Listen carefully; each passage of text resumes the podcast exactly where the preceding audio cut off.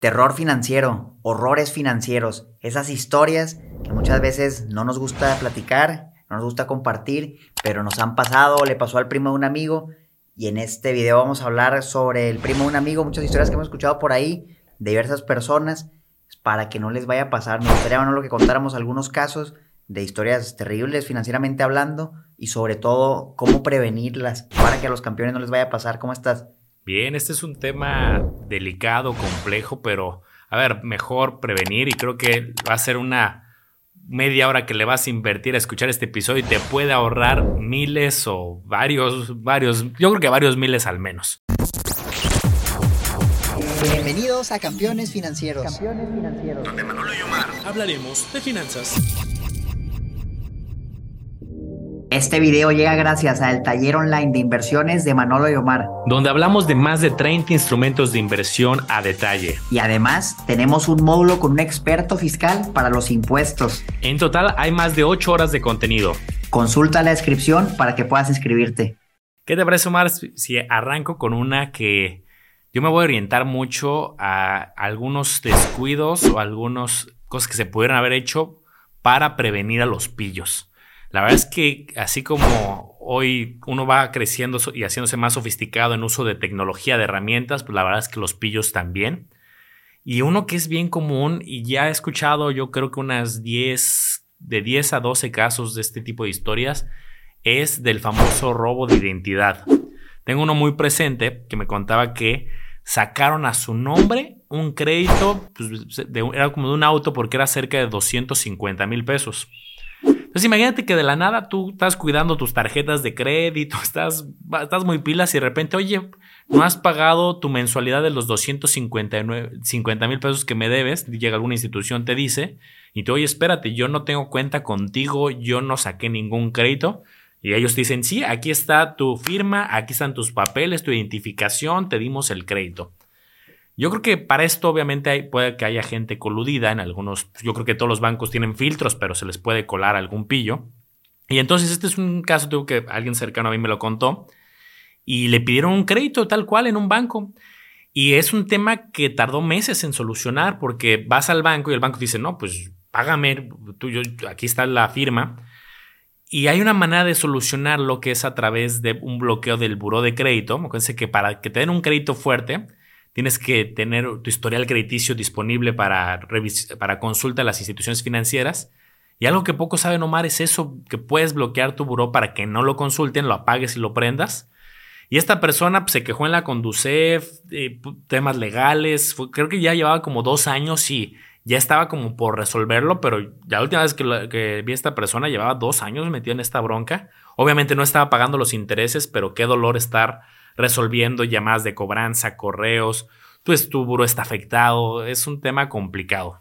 Y de aquí me recuerda algo muy parecido, mano, los cargos no reconocidos en tu tarjeta de crédito. Yo llegué a escuchar historias de, personas cercanas a mí que le salió un paquete vacacional en la playa no sé dónde, 50 mil pesos en su tarjeta, pero pues ellos no lo habían comprado, más sí se los estaban cobrando.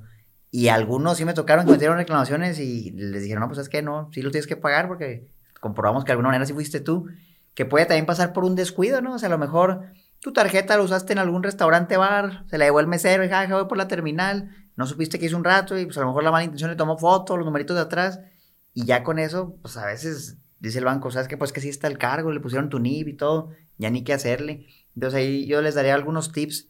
Chequen, pues chequen su buró, no chequen, si lo pueden bloquear, es lo que comentaba Manolo chequen constantemente sus estados de cuenta, sus tarjetas de débito, sobre todo tarjetas de crédito, que si tienes, digo, si la de débito la tienes vacía, dices, pues bueno, no la pueden usar, pero si la de crédito trae un límite no tan alto de 20 mil, 30 mil pesos y se lo gastan todo, pues te va a afectar y luego es un bronconón para solucionarlo. Muchas veces sí se puede, pero hay casos donde también te va a tocar y si no lo quieres pagar, pues tienes mal historial en buró, te das un rato ahí y se hace una historia de terror, Manolo, justo para, para este episodio alguno otro, mira, que he escuchado, tengo muchas, ¿eh? Y la ventaja que tenemos Manolo y yo es que nos llegan muchos comentarios, mensajes de personas que nos cuentan sus experiencias. Y dentro del anonimato, respetando la privacidad de cada quien, yo he recibido muchos mensajes, Manolo, de personas que tenían un crédito hipotecario desde hace mucho tiempo y estaba en salarios mínimos, que luego se transformó a UMAS y resulta que son créditos impagables porque no es a tasa fija. va subiendo conforme sube la inflación, la UMA, el salario mínimo, y entonces a veces lo que pagas no es suficiente ni para cubrir algo de capital, y va subiendo más la deuda, va subiendo la deuda, de tal manera que nunca la acabas de pagar y cada vez es más grande la deuda, por todo tienes que pagar más y nunca acaban. Y hay personas, yo he escuchado casos de, oye, tengo 20, 30 años pagando y mi deuda no baja. Y ahí es bien complicado, ¿no? Lo, una inversión tan fuerte que se convirtió en una pesadilla, que ya la deuda vale dos, tres veces lo que vale el inmueble.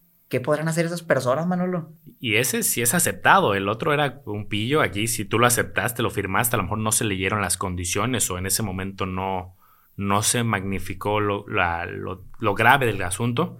Hoy te puedes cambiar de tipo de crédito. Oye, tienes un crédito a tasa variable que ya son muy pocos los que existen, pero siguen existiendo. Voy a buscar entonces un crédito. Son dos cosas. La tasa que sea fija en vez de que sea variable y que tu deuda sea en pesos. Oye, debo 100 mil pesos, medio millón de pesos. Lo que dice Omar, en vez de deber 100 pesos o medio millón de pesos o la cantidad que sea, es debo tantas veces salario mínimo y como sube el salario mínimo cada año, sube tu deuda. Entonces es como doble gol ahí porque pagas intereses y aparte muta tu crédito. Una cosa espantosa que, pues no sé si era como un plan con maña de algunas instituciones financieras para ganar más porque sí está muy predatorio, ¿no? Te va a cobrar el 10, el 12% y aparte va a mutar tu crédito. Es doble interés. Sí, no, es una locura. Y, las personas que ya lo tienen busquen cambiarse. No todos los bancos lo hacen, pero sí hay bancos que te toman ese crédito, te dan algo fijo y ya esa es la solución para que poco a poco lo vayas pagando. Bueno, yo personalmente debo confesar que yo fui víctima de errores financieros también, como ya les he dicho. Me endeudé mucho con la escuela, con la tarjeta de crédito, con un auto en agencia. Y obviamente les quiero decir, no lo vayan a hacer la verdad es que duré muchos años en pagarlo, fue muy feo, por voluntad propia, pero yo creo por desconocimiento más que nada, Manolo, porque no estaba informado de estos temas, porque era mi primer trabajo, se me hacía fácil, nunca había ganado nada y me gradué de ingeniero, empecé a ganar algo, y pues me lo empezar a gastar y yo siempre quería un carrito y todo eso, pero yo creo que no es la manera, de preferencia háganlo poco a poco, con capital que tienen o hasta, oye, de los rendimientos de mis inversiones, me lo voy a gastar, ya es muy diferente ahora, pero pues eso estoy hablando hace 10 años ya. Sí, yo creo que al final uno aprende a veces a, las, a la mala, pero pues es el chiste, que no te quedes estancado, pasan temas, los vas evolucionando y mejorando. Eh, en otro que yo me quiero pasar es algo que he visto muy común en muchas redes sociales, que creo que hasta ya las mismas redes pusieron controles en este tipo de publicidad, específicamente de préstamos. Ahorita que tocabas el tema me recordó que eh, he visto anuncios que te dicen, oye, te prestamos fácil X cantidad, que sin aval, sin documentación, solamente date de alta en cualquier aplicación y lo hacen ver muy fácil. ¿Por qué alguien te quisiera prestar dinero sin saber bien que le vas a poder pagar? Luego te dicen sin comprobar ingresos, sin, este, sin consultar tu buró. es un tema también muchas veces de lógica ponte del lado del que está prestando. Si a mí una persona desconocida me dice, ¿me prestas dinero? Diría, oye, pues aparte que no, lo, no me dedico a eso, pero yo te diría, oye, ¿y me vas a pagar? ¿Cuándo me pagas? Dame garantías, fuentes de ingreso. Entonces, cuando ves eso, hasta salió mucho en las noticias de que eran ciertos como, lo voy a llamar despachos, pero despachos igual de pillos, que había muchas personas que prestaban fácil y a los dos días, tres días ya estaban amenazando de, oye, eh, tienes que pagarme intereses eh, altísimos, no sé, 500%, oye, me tienes que pagar el doble. Y luego pagaban y volvían a amenazar, oye, pero no, te faltó una comisión y volvían a pedir más dinero, más dinero. Pasaba una transición de un crédito a una extorsión. Entonces se volvía muy complicado. Y lo que luego me enteré, Omar, es que como lo contratabas por una aplicación, dabas todos los permisos de acceder a tu cámara, a tu micrófono, a tus fotos, a tus documentos. Y luego las amenazas eran de tipo, oye, si no nos pagas, voy a mandarle un mensaje a todos tus contactos de WhatsApp, voy a mandar un mail porque me diste acceso a cierta información, a todos tus contactos porque me diste tu base de datos. Y entonces a ver si no me pagas el doble o el triple de aquí a, y no quieres quemarte con todos tus contactos. Se volvía un tema bien delicado. No sé si tú te enteraste de estos casos. Sí lo vi, pues ya eso es un vil fraude, Manolo, pero no nos veamos tan lejos con los que no son fraudes. Instituciones financieras que están reguladas, pero que te dan una tasa altísima, un CAT altísimo. Y ahora sí que, híjole, el CAT del 50%, 60, 80%. Hemos analizado tantos casos, no es raro ver algunos arriba del 100%, donde yo les diría financieras predatorias, o sea que realmente es legal, tú firmas y todo, ahí sí no te extorsionan, pero pues estás diciendo que vas a pagar algo que a lo mejor ni te imaginas ya cuando lo estás pagando y como que pagué el triple, pagué cuatro veces lo que me prestaron, si era bien poquito tiempo. Es justamente por eso. Entonces yo los invito a que antes de tomar un crédito se fijen en ese dato, el costo anual total y vean cuánto es. Es un porcentaje. Si es más del 40-50%, que no es muy raro de ver. La verdad es que tengan mucho cuidado. Todavía un crédito personal, un crédito de nómina, pues los he visto en el veintitantos, treintas, Manolo, que me parece alto. Y, siento que a veces las personas que sacan ese crédito es justamente las que necesitan el dinero que les urge, pero luego para pagarlo sale peor y se hace más difícil y más difícil. Y hay alternativas viables que te van a prestar a tasas más bajas, algunas fintech, por ejemplo. Entonces evalúen, evalúen qué opciones tienen antes de sacar un crédito tan alto. Chequen la parte regulatoria antes de, porque imagínense que caen lo que dice Manolo. Y si sí está regulado, de todas formas, chequen el CAT, porque en un crédito es bien peligroso un CAT alto. Sí, y hay que evaluar mucho para qué se está pidiendo el crédito, porque alguien a lo mejor puede decir, sí, hablas desde tu privilegio, ¿no? Y, es fácil, ¿no? Pero yo he tenido la oportunidad de hablar con personas que están, pues que llegaron a campeones, que están tratando de mejorar sus finanzas en algún en los eventos que luego tenemos. Y cuando se toca el tema de, oye, ¿y por qué fue la deuda? Entiendo que puede haber quien pida la deuda por, oye, un tema médico y no tenía seguro, y hay casos delicados, eso me queda clarísimo. Pero también, Omar, me ha tocado que hay, ah, pues la vez sí nos endeudamos porque hicimos una fiesta y era la fiesta de 15 años y entonces había que invitar a todo el vecindario, a todo el pueblo, y sí fue una fiesta que nos pasamos de lanza de presupuesto. Y entonces, pues cuando te enteras que fue para una fiesta o fue para un tema de a lo mejor vacaciones, que no culpo, es un tema también de cultura de financiera, de ir evolucionando. Pero una vez, creo que estábamos en un episodio juntos y no sé si tú lo sacaste o yo, que la publicidad del mismo banco era pide tu crédito para irte de vacaciones. Entonces, si el mismo banco te dice, oye, vete de vacaciones, este, y, a poner una foto de gente, familia sonriendo ahí en la playa, pues si desde, desde el origen ya viene mal, pues creo que es lo que lo hace complicado, ¿no? Sí, no, totalmente. Y si lo podemos identificar, lo podemos evitar. Algo que me ha tocado que a lo mejor no podemos evitar tanto, Manolo, pero si hay ciertos blindajes, son historias de horror de unas cuentas médicas elevadísimas en el hospital, en el doctor, porque tuviste que hacerte un procedimiento, un accidente, una cirugía o algo recurrente, ¿no? Que cada cierto tiempo tienes que ir a que te hagan un tratamiento y no tenía seguro. No tenía seguro. Me han tocado historias reales de personas que me dicen, ¿sabes qué, Omar? Yo estaba invirtiendo, yo tenía fondo de emergencia, pero resulta que se enfermó mi suegro. Se enfermó mi suegro y yo lo pagué y no traía dinero y pues puse la tarjeta y lo tuve que pagar más. Y olvídate, una cuenta médica puede ser la perdición financiera de muchas personas porque así que no hay límites, Manolo. ¿A dónde puede ir una cuenta médica? a los millones. O sea, realmente ya depende de lo que te vayan a hacer, te puede salir extremadamente caro. Y tristemente, bueno, la mayoría de las personas no tiene un seguro de gastos médicos mayores. Algunas tienen acceso al IMSS, por ejemplo, Seguro Popular, y puede ser una opción viable. Pero ¿qué tal si ves una urgencia donde dices, no, llévenlo a una particular para que lo salven? Y téngale, no tenía seguro, no sé ni lo que te estabas metiendo. Y lo dices, pues ya qué hago, ya me quedé con la deuda, la pagué yo, no era un fraude. ¿Qué puede hacer alguien para salir de eso?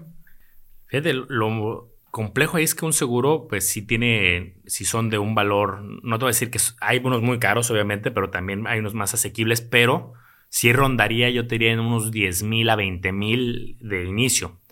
Y entonces cuando alguien dice, oye, pagar 15 mil, pues es un, lo ve como un gasto, que dice, pues sí, al final es un gasto. Dice, oye, pues no, 15 mil al año, sí.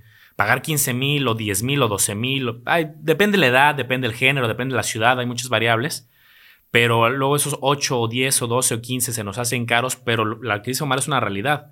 Si un tema médico te sale en un millón o dos millones, pues de pagar los 12, ojalá que nunca tengas que usarlo, pero es un, es un hecho. La otra es lo que dice Omar, pues hay servicios públicos que pues muchas hay quien está trabajando y no le dan estas prestaciones en su empresa creo que es la clave porque de ponerte vivo, porque luego hay patrones que te dicen, oye, te voy a pagar en efectivo, no, no vas a pagar impuestos. Pues bueno, al final es porque se ahorran ahí el Afore, el Infonavit, el Seguro Social y pues crees que estás saliendo ganando, pero realmente te metes en temas tan delicados como tu vivienda o tu salud. Oye, y luego, aparte de eso, me ha tocado, por ejemplo, en el caso de, de, una mujer en el embarazo, que a veces se quiere aliviar en una clínica privada y el seguro tiene su cobertura para vayas a la clínica que quieras y el seguro te lo cubre o te lo reembolsa. Pero también hay casos de personas que pues, ni sabían, no sacaron seguro y luego ya se embarazaron y ya no entra el seguro porque tienes que cumplir con un cierto tiempo de anticipación que lo saques, tanto para eso como para ciertas enfermedades, Manolo. No es nada más, oye, ya me enfermé, deja y saco un seguro no, ya no te lo van a querer dar. Es, estoy sano, lo saco ahorita antes de que me dé, para que luego me dé cobertura. Pero bueno, fíjate, otra historia que me ha, tocado escuchar. Vivo con mis papás y trabajo, pero dependo de ellos y lo que gano todo se los tengo que dar. Me piden que les dé todo, pues realmente nunca puedo ahorrar, nunca puedo invertir. Me tocó conocer a personas muy cercanas a mí que así duraron años, Manolo, años y años, donde la persona estudiaba, trabajaba todo el día, se hacía cargo de la familia y me decía, Omar, pues yo tengo, en ese entonces unos 18, 19 años. Me decía, para mí es bien pesado, no, no sé qué hacer, me siento desesperado. ¿Qué crees que podría ser una persona que está en esa situación, Manolo? Atrapado financieramente, tienes tantas cosas, estás tan chavo y, no te queda de otra. Qué buen, qué buen punto tocas. Yo creo que hay decisiones que puede que cuesten trabajo en el corto plazo, él, como ahorita decías, alguien viviendo con sus papás, pues no, quizá no de la noche a la mañana va a decir, oye, me, salgo, porque eso involucraría, oye, vas a comprar muebles, dónde vas a vivir, la renta. Y creo que hay que hacer procesos de transición donde si no te sientes cómodo y estás estancado o te está afectando hasta en tus relaciones personales, emocionales, pues poco a poco ir haciendo un plan financiero y a veces hay que comunicarse y es negociar. Oye, estoy dando todos mis ingresos a, la casa, denme oportunidad de poder ahorrar una parte, sí quiero contribuir, pero que te permita poco a poco ir haciendo esa transición de ahorro para ya luego tomar una decisión, porque si no, pues puedes pasar que cinco años, ocho años y nunca hasta que un día estés harto y igual hasta con conflicto emocional y sea mucho más delicado. Así es. Ahí, te va otra, no lo más que me quieras platicar una, te voy a decir una rápida mis padres ya son grandes, llegaron a la tercera edad y ya no pueden trabajar, me dan en un comentario. Mm. Y no tienen pensión, no tienen afore, no tienen nada. Y los tengo que mantener yo. Qué complicada esa situación, Manolo, donde dices, híjole, pues son tus papás y todo, te dieron la vida, pero financieramente pues, no se prepararon y te tocan a ti. Habrá maneras de algún apoyo o algo, o te que prevenir, si ya no preveniste, pues ya ni modo. ¿Cómo la ves tú? qué buen punto también. Yo creo que hay veces que ya no hay tanta vuelta atrás. Obviamente siempre se puede mejorar, ¿no? Pero un plan financiero de la vejez, pues no se va a solucionar con de la noche a la mañana. Eh, es tema que se construye. Nosotros estamos ahorita preocupándonos, lo hemos platicado muchas veces, que desde ahorita estamos pensando qué va a pasar a nuestros 60 o 65 años. Y luego nos ponen los comentarios, no, pero no voy a llegar, este, ilusos, ¿no? pues es justo para eso, hay que prepararle y hay que prepararse, ahorita es muy fácil prepararse de a poco a poco, llenar ese jarrito con pequeñas gotas, pero que se va llenando al momento. Entonces ahí, Omar, pues no creo que haya una solución mágica, obviamente se pueden buscar estrategias, pero mejoran, los que nos están escuchando, si estás en tus 20, 30, 40, 50 años, pues prepárate para tu viejito del futuro, tú, ¿qué harías o qué complementarías ahí? Nosotros lo que podemos aportar es la, hacer la concientización, o sea, que las personas vean, o sea, por eso justamente hacemos esos episodios, que vean lo que puede pasar y traten de prevenirlo. No todo tiene solución inmediata, pero si nos están escuchando y dicen, oye, a mí no me gustaría caer en esa situación, déjame empiezo ahorita a escuchar a campeones financieros, sus videos, voy poniendo en práctica todo eso, le aseguro que no van a batallar tanto. Y si les tocó, pues ahora sí que, ¿cuál es la solución? No tienes mucho, tienes que seguirle dando, trabajando, aportar, buscar aumentar tus ingresos. Yo sé que suena fácil y no lo es, pero es la realidad, triste realidad, que a lo largo de mucho tiempo se hizo, y como nunca hicieron al respecto, pues ahora les va a tocar al que pueda, ahora sí que al que pueda, bueno, tristemente. Sí, es complejo y hay que anticiparse. Otro punto que me gustaría reflexionar, y este creo que le acompaña a muchas personas conforme van creciendo en su vida laboral. Y se dice por allá afuera, Omar, a ver qué opinas, el famoso es que vas ganando más y vas gastando más, lo cual no lo veo, no lo veo mal, no lo veo como un horror, un error, porque al final, eh, pues es parte de ir creciendo, ¿no? Y te quieres comprar mejor ropa, mejor restaurantes, mejores vacaciones, mejor casa, y es normal, ¿no? Para eso también con un plan de ahorro y finanzas vas creciendo y también vas gastando más. Pero ¿qué pasa, Omar? Y esto me tocó a mí, te voy a contar un poco como la anécdota y ya de ahí tú me dices tu reflexión. Me tocó ver cuando estaba en el mundo Godín con mucho respeto financiero y corporativo que la forma de vestir era un tema bien importante y, en el mundo financiero. Y no me refiero solamente a que vayas fachoso, oye, pues saco, corbata, pero el tema de las famosas marcas, ¿no? De, ah, pues es que tengo que tener este cinturón, tengo que tener esta marca y ah, en un mundo, el amor de muchas apariencias. Hay una línea delgada ahí porque estar bien presentable para los clientes, pero al mismo tiempo me tocó conocer personas que gastaban de más, que le metían mucho ruido ahí a sus finanzas con deuda por el tema de las apariencias. oye, tengo este saco, pero mi saco tiene que ser de tal marca, no lo puedo pagar, pero me endeudo, doy la, doy la tarjeta, termino pagando tres veces el valor del saco porque si no tengo este saco, ¿qué van a decir de mí? Es tema complejo porque ahí era de trabajo, imagen y choca con las finanzas. ¿Ahí qué piensas? Porque sí está bien enredado. Mira, la verdad es que en el mundo financiero sí lo he notado. Digo, yo no trabajé, pero pues he ido a muchos bancos, casas de bolsa, de sus corporativos y sí lo he notado. ¿no? O sea, la verdad es que ahí la imagen dices, wow, o sea, se ven súper bien. Ahora, por ejemplo, si eres un asesor financiero, no vas a atender clientes, pues obviamente tienes que verte así súper, súper presentable, con lo mejor que puedas, porque le va a dar confianza al cliente y eso te ayuda a ti en tu trabajo y al negocio. Pero, por ejemplo, yo te puedo contar el otro lado, el lado de los ingenieros. Yo estoy muchos años en la industria, en la maquila, y ahí es totalmente lo contrario. Bueno, ahí la apariencia da igual. Muchos con cabello muy largo, ropa toda sucia, sin planchar, pero porque a lo mejor no se requería. Estamos ahí escondidos en una oficina, en un taller o algo. Entonces, la naturaleza del trabajo no, no lo permitía. Yo por eso no lo veo mal, pero también dentro de ciertos límites, Manolo. O sea, dentro de lo que uno puede. También siento que si estás en una empresa que requiere que andes así, pues la empresa tiene que proveer la herramienta, ¿no? En este caso, vestimenta o algo para que te veas bien, así como nosotros los ingenieros, pues nos daban nuestra computadora, nuestras herramientas, etcétera, para poder trabajar. Si tú estás en una empresa donde no te dan ciertas herramientas y sientes que para poder estar competitivo tienes que hacer un, endeudamiento, endeudarte, no, no con tu sueldo, que ah, bueno, pues con eso me lo compro y todo bien, sino que tengo que irme a comprar la marca más lujosa con la tarjeta de crédito, pues siento que estás en la empresa equivocada. Pero si dices, bueno, pues me puedo ver decente y no tengo que gastar tanto, siento que es una mentalidad más, más acertada financieramente hablando, más a veces siento que te llega ¿no? la espinita de que, oye, ese trae un cinturón perrón y la canción más perrón, hay una bolsa de marca y te dejas llevar. Y yo creo que ahí es de uno mismo el consumismo, ¿no? Que vamos viendo que hay otras personas que tienen más cosas, nos comparamos con ellas, nos las compramos a lo mejor con diferentes posibilidades. Y eso pasa sobre todo mucho en Estados Unidos. O que, el vecino tiene un carrote y tiene una casota, pues yo también lo tengo que tener, tiene el patio bien padre, yo también lo voy a hacer. Y aquí en México también se refleja. Pero yo creo que mientras uno esté tranquilo, que porque para verte bien no necesitas gastar mucho dinero, o sea, realmente sacos y todo, ahí económico, yo lo llegué a comprar y, te ves igual, o sea, la verdad, menos que alguien se fije mucho, la diferencia a veces no, ni siquiera es notoria ante el, ojo no entrenado. Sí, yo, yo ahí la reflexión que tenía es, al final, pues tienes que ser realista con, tu, con la situación y se va a hacer un presupuesto, decir, oye, es un tema importante, como decía Omar, para mi industria, para mi negocio, para estar con clientes, bueno, acorda tu presupuesto y una estrategia planeada y poco a poco vas a ir mejorando.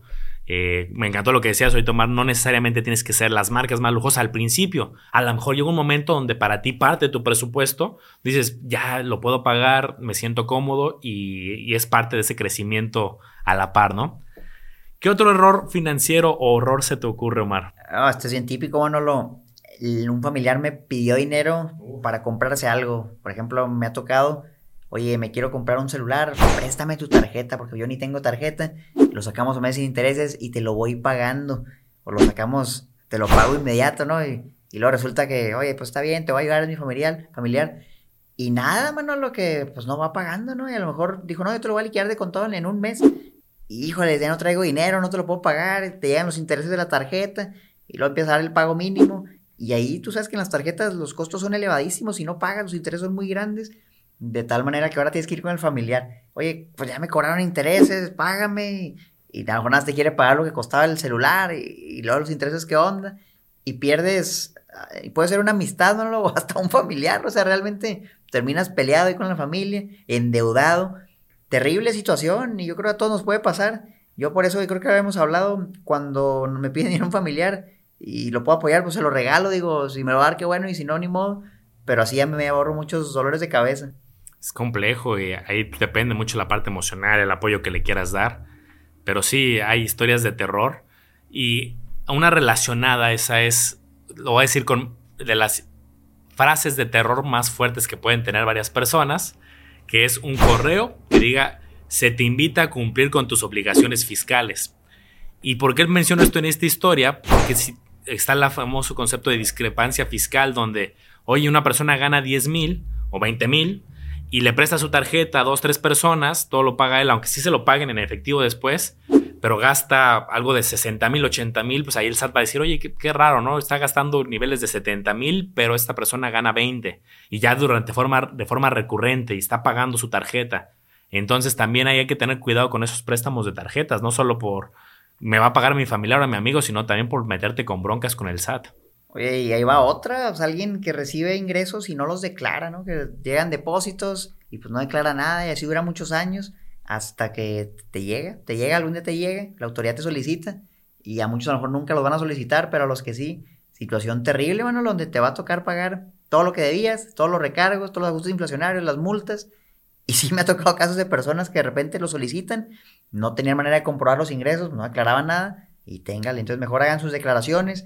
Si son asalariados, no se preocupen, digo, eso se hace en automático, el empleador retiene y todo eso. Pero si, oye, estás sin obligaciones fiscales, lo te llegan 20, 30 mil pesos al mes, te van a decir algún día, ¿qué onda? No está sospechoso. Bueno, ¿cómo la ves tú, por ejemplo, con el tema del aval? ¿Sabes que Quiero sacar un crédito, pero no tengo suficiente historial.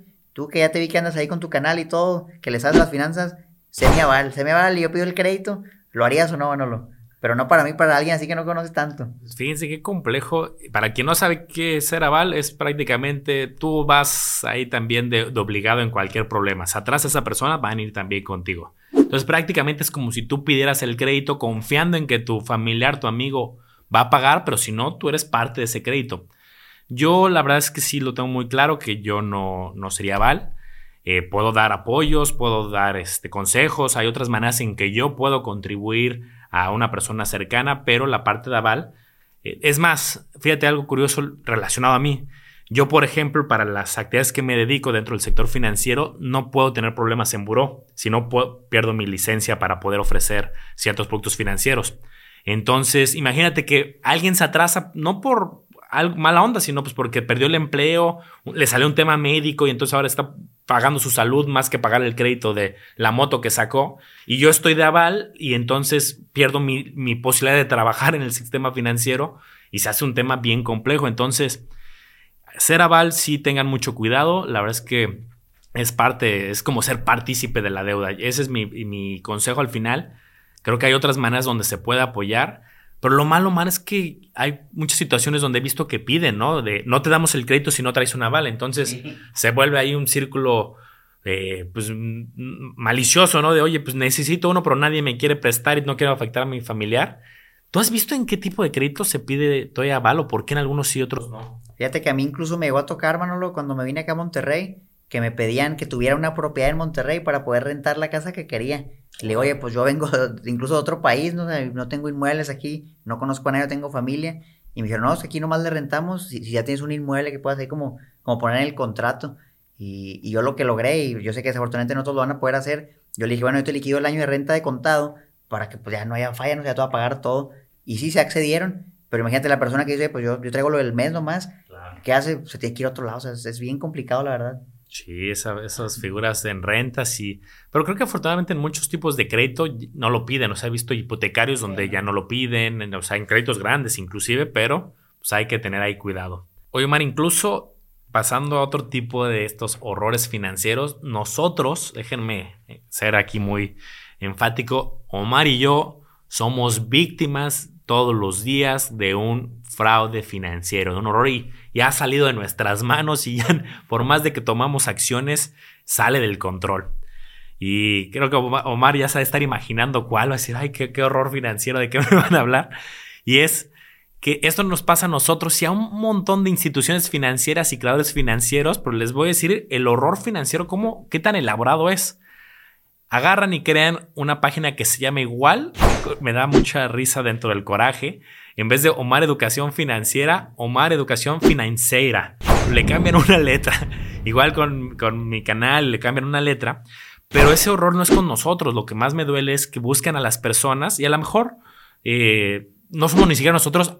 Imagínate que un día te llega una solicitud de amistad de BBVA, de Santander, de Omar Educación Financiera, mía, de campeones. Y entonces te empiezan a platicar y te empiezan a echar un rollo, oye, qué bueno que nos sigues, eh, quiero yo ayudarte más y yo te voy a guiar en este camino financiero y te empiezan a pedir dinero y entonces usurpan obviamente el nombre, la marca y empiezan a contactar a los seguidores. Esto lo cuento porque este error financiero, pues por más de que nosotros denunciamos ahí en las redes y hemos tomado cartas en el asunto, pues van creando nuevas páginas. Obviamente esto yo sé que en algún momento va a llegar a la, ley, la justicia, a ayudarnos y vamos a, dar con estos pillos, pero yo les pido que nadie vaya a caer. Si te contactan nosotros, cualquier creador de contenido financiero o este, una institución financiera, valida si efectivamente es. Y muchas veces nosotros no los contactamos, respondemos y nos preguntas, pero no te voy a contactar yo de, oye, quiero yo guiarte por el camino financiero, pues eso seguramente es alguien usurpando los nombres. Sí, no, eso es un mensaje muy bueno y, me parece excelente cierre. Tengan cuidado, o sea, yo por lo menos nunca le mando mensaje a alguien antes que me contacten ellos primero. Yo, o sea, a veces me acuerdo que estábamos en un en vivo con Manolo y estaba leyendo los comentarios y le decía, oiga, señor Omar, usted mandó una solicitud de amistad. pues no, o sea, no soy yo, no soy yo. De hecho, ni sé si una página puede mandar, pues yo creo que sí, porque lo hicieron.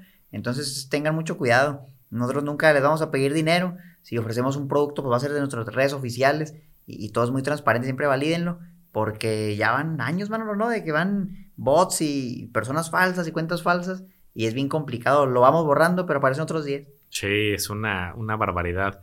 Antes de cerrar, a mí se me ocurre alguna otra y es eh, historias de terror relacionadas a el clásico pago mínimo de las tarjetas. Ah, qué barbaridad. La verdad es que quien empieza en este mundo, y si tú ya eres intermedio, pues vas a, dominarlo perfectamente, pero lo bonito que se ve tu estado de cuenta que te dicen, ay, pues debes 30 mil, pero pago mínimo 450 pesos. Ay, pues, pues pago mínimo, se oye bien cómodo. Tengan cuidado con todo lo que sea pago mínimo, pagos chiquitos, esos que tienen intereses, esos abonos chiquitos o de la tarjeta del pago mínimo. Porque, ah, como he visto simulaciones de la misma Conducef que ahí tienen un simulador muy bueno, que de una deuda de 20 mil terminas pagando tres veces, cuatro veces más, 70, 80. Y la tele que tú dices, ay, me salió de 20 mil, pero a pagos chiquitos o con el pago mínimo en tarjeta te salió en 80 mil. Imagínate pagar una tele en 70 mil, 80 mil pesos, una barbaridad. Pero pues es por la comodidad que parece eh, tener este tipo de esquemas. Entonces tengan mucho cuidado también ahí. Es una locura, pues esperemos les sirvan todos estos tips, porque es la historia y cómo prevenirla, ¿no? Cómo protegerte. Y sabemos que hay muchas más. Yo quisiera que nos dejaran en los comentarios, Manolo, qué les ha pasado, un horror financiero que nos quisieran contar y que nos ayude a todos protegernos como comunidad para no caer en ese tipo o de fraudes o de esquemas legales que terminan afectándote financieramente por mucho tiempo, sino es que por el resto de tu vida. Sin duda. Y si alguien quiere aprender más, Omar, pues tenemos talleres online, no sé si si lo quieres comentar. Por supuesto, miren, si les gustan estos temas, desde prevención de fraudes, inversiones, si quieren irse a las inversiones, que no les van a hacer algo así, que no va a ser fraude, que van a estar reguladas, tenemos un taller que ya dura más de 8 horas, incluyendo un módulo de impuestos con experto fiscal y es 100% online. Lo pueden adquirir en línea, lo pueden tomar si quieren todo en un solo día o en un año, no importa, lo pueden usar cuando quieran, consultar cuando sea. Entonces, si les interesa, les dejamos la información abajo en los comentarios, hay una liga, campeonesfinancieros.com, diagonal taller para que los veamos ahí en el taller online. Buenísimo, pues sigan a Omar Educación Financiera, El Lago Los Business y Campeones Financieros. Nos vemos en el próximo episodio. Hasta la próxima.